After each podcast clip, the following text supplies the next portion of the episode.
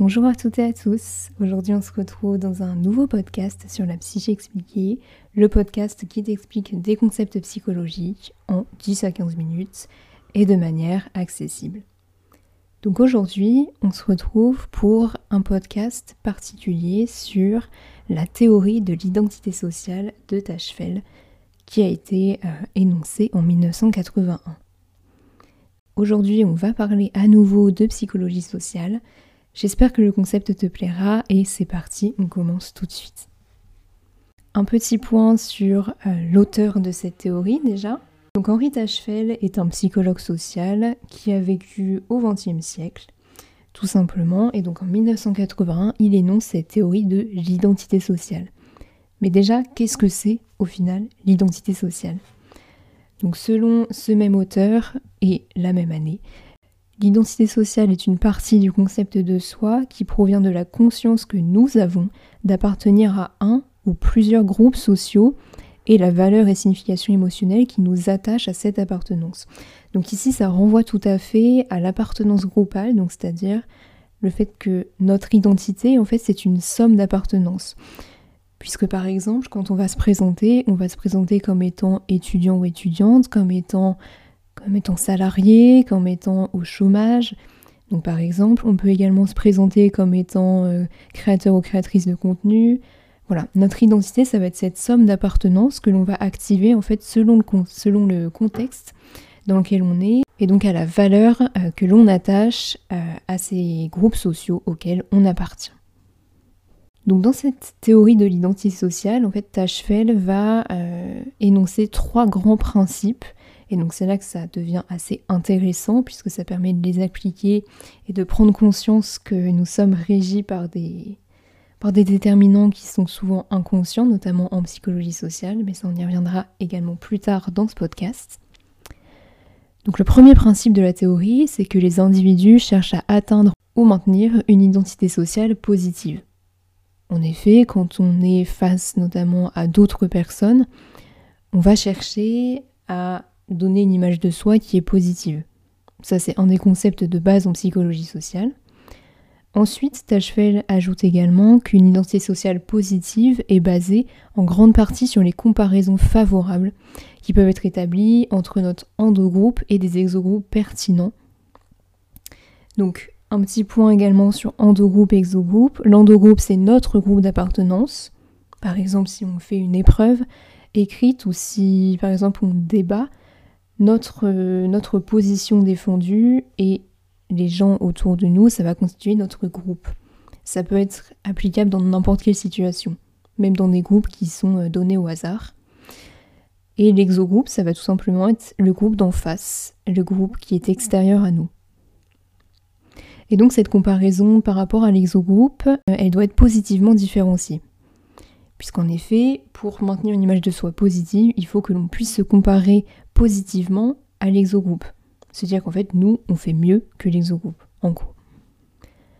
Et lorsque cette identité est insatisfaisante, puisque ça peut arriver, les individus essaieront soit de quitter leur groupe actuel et de joindre un groupe positivement évalué, ou bien de rendre leur groupe actuel plus favorablement distinct donc au niveau des caractéristiques physiques comme, psychologiques. En fait, c'est à peu près la conception que l'on a vue en première année de psychologie, donc la théorie basique de l'identité sociale que l'on peut comprendre assez facilement. Ensuite, en deuxième année, on a vu un autre aspect de cette théorie, on est allé un peu plus loin, et à ce moment-là, Tachfeld se demande Qu'est-ce qui fait qu'une interaction est dictée par des éléments interindividuels ou intergroupaux?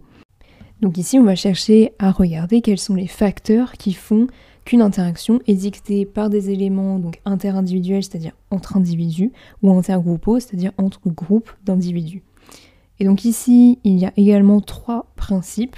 Donc le système de croyance, le comportement envers l'exogroupe ainsi que sa perception de l'exogroupe. Donc le système de croyance, euh, ça, va, être basé sur des continuums, c'est-à-dire en fait des, lignes en fait on peut se placer un peu n'importe où sur cette ligne entre les deux extrémités que sont la mobilité sociale et le changement social.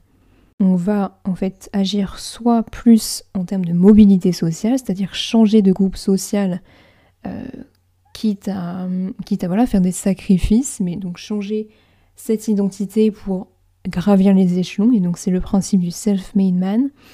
Donc voilà un principe euh, que tu peux euh, connaître également dans d'autres, que tu peux avoir vu dans d'autres disciplines. Ou alors le changement social, c'est-à-dire rester dans son groupe d'appartenance d'origine, mais essayer de changer ses principes, d'en modifier la structure pour évoluer au sein de ce groupe. plus une personne euh, croit dans les vertus de la mobilité, plus elle adoptera des comportements interindividuels plutôt qu'intergroupes. Le deuxième principe, c'est le comportement envers l'exogroupe, et donc là le continuum va se situer entre la variabilité et l'uniformité. Ce comportement envers l'exogroupe, il va dépendre du système de croyance, c'est-à-dire que si déjà une personne se situait et avait des comportements plutôt interindividuels qu'intergroupes, à ce moment-là, cette personne adoptera des comportements plutôt variables envers l'exogroupe et en fait elle réussira à différencier les membres de ces exogroupes notamment. Contrairement à une personne qui est plutôt au niveau du changement social, elle adoptera plutôt des comportements uniformes envers l'exogroupe. Bien sûr, ça reste la conception et la perception de Tachfel, n'en fais pas une généralité, je te présente ici un modèle théorique euh, euh, qui repose sur la conception d'une personne.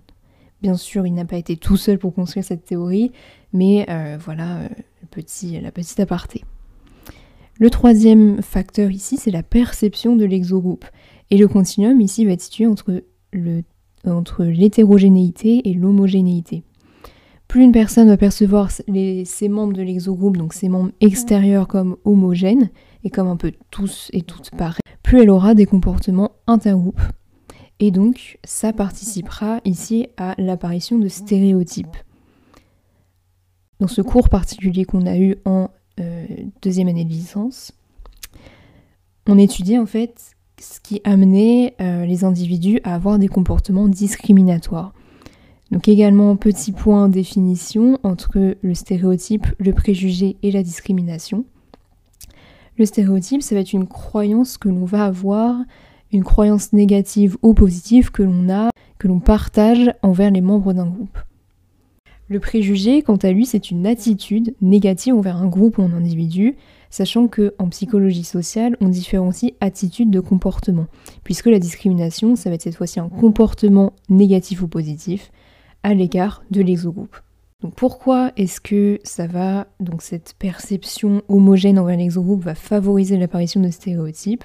Tout simplement en se rattachant à la définition. Parce que si on croit que les gens en face de nous au final sont tous et toutes les mêmes, plus on va en fait euh, catégoriser des catégoriser ces personnes dans des caractéristiques physiques et psychologiques euh, associées.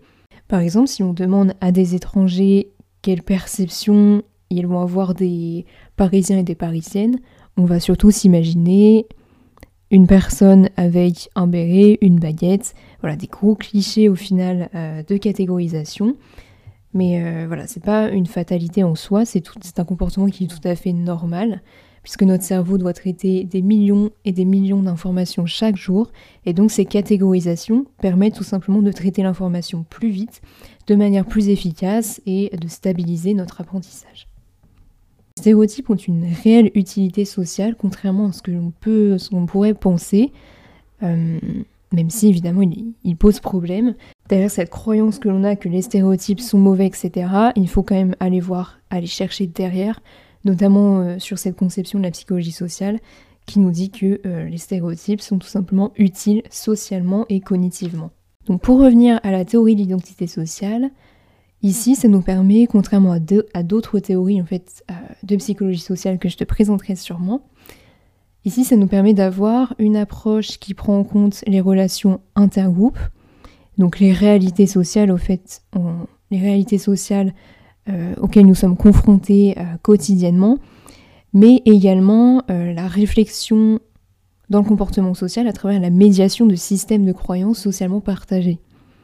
Donc à la fois ça prend en compte cette réalité sociale, mais également tous les systèmes de croyances que, que nous subissons et que nous avons en fait, qui sont partagés et qui nous amènent à euh, avoir des comportements discriminatoires ou stéréotypés. Donc pour terminer, je voulais t'illustrer un petit peu ce concept assez théorique, j'espère d'ailleurs que ça aura été assez clair pour toi. Je voulais illustrer ce concept par une euh, expérience du chercheur Cialdini et collaborateur en 1976 qui a réalisé deux études sur un campus étudiant. Pour la première étude, il a cherché à observer des étudiants et des étudiantes, et notamment leur façon de s'habiller, donc le lundi sur le campus, alors qu'il y avait eu un match de leur université euh, le week-end. Et donc lorsque l'université avait gagné, plus de vêtements de l'université étaient portés le lundi même, et inversement euh, quand l'équipe euh, de l'université perdait. Et la deuxième étude, je te l'ai dit assez rapidement. La deuxième étude était un peu plus complexe puisque, même contexte, l'université jouait le week-end et on interrogeait les étudiants et étudiantes le lundi. On les interrogeait en fait ici sur euh, la connaissance qu'ils avaient de l'université et on leur faisait un feedback qui était soit positif, soit négatif. À la suite de ce feedback, on leur demande de raconter en fait le match qui s'est passé le week-end précédent Soit l'équipe avait gagné, soit l'équipe avait perdu. Donc ici, on a quatre conditions expérimentales. Soit le feedback est positif, mais euh, l'équipe a perdu, soit le feedback est négatif et l'équipe a perdu, etc. Tu as compris un peu les conditions expérimentales. Et dans le récit euh, qu'elles vont donner de, de, ce match, on va mesurer, les expérimentateurs vont mesurer l'utilisation du pronom nous et du pronom je.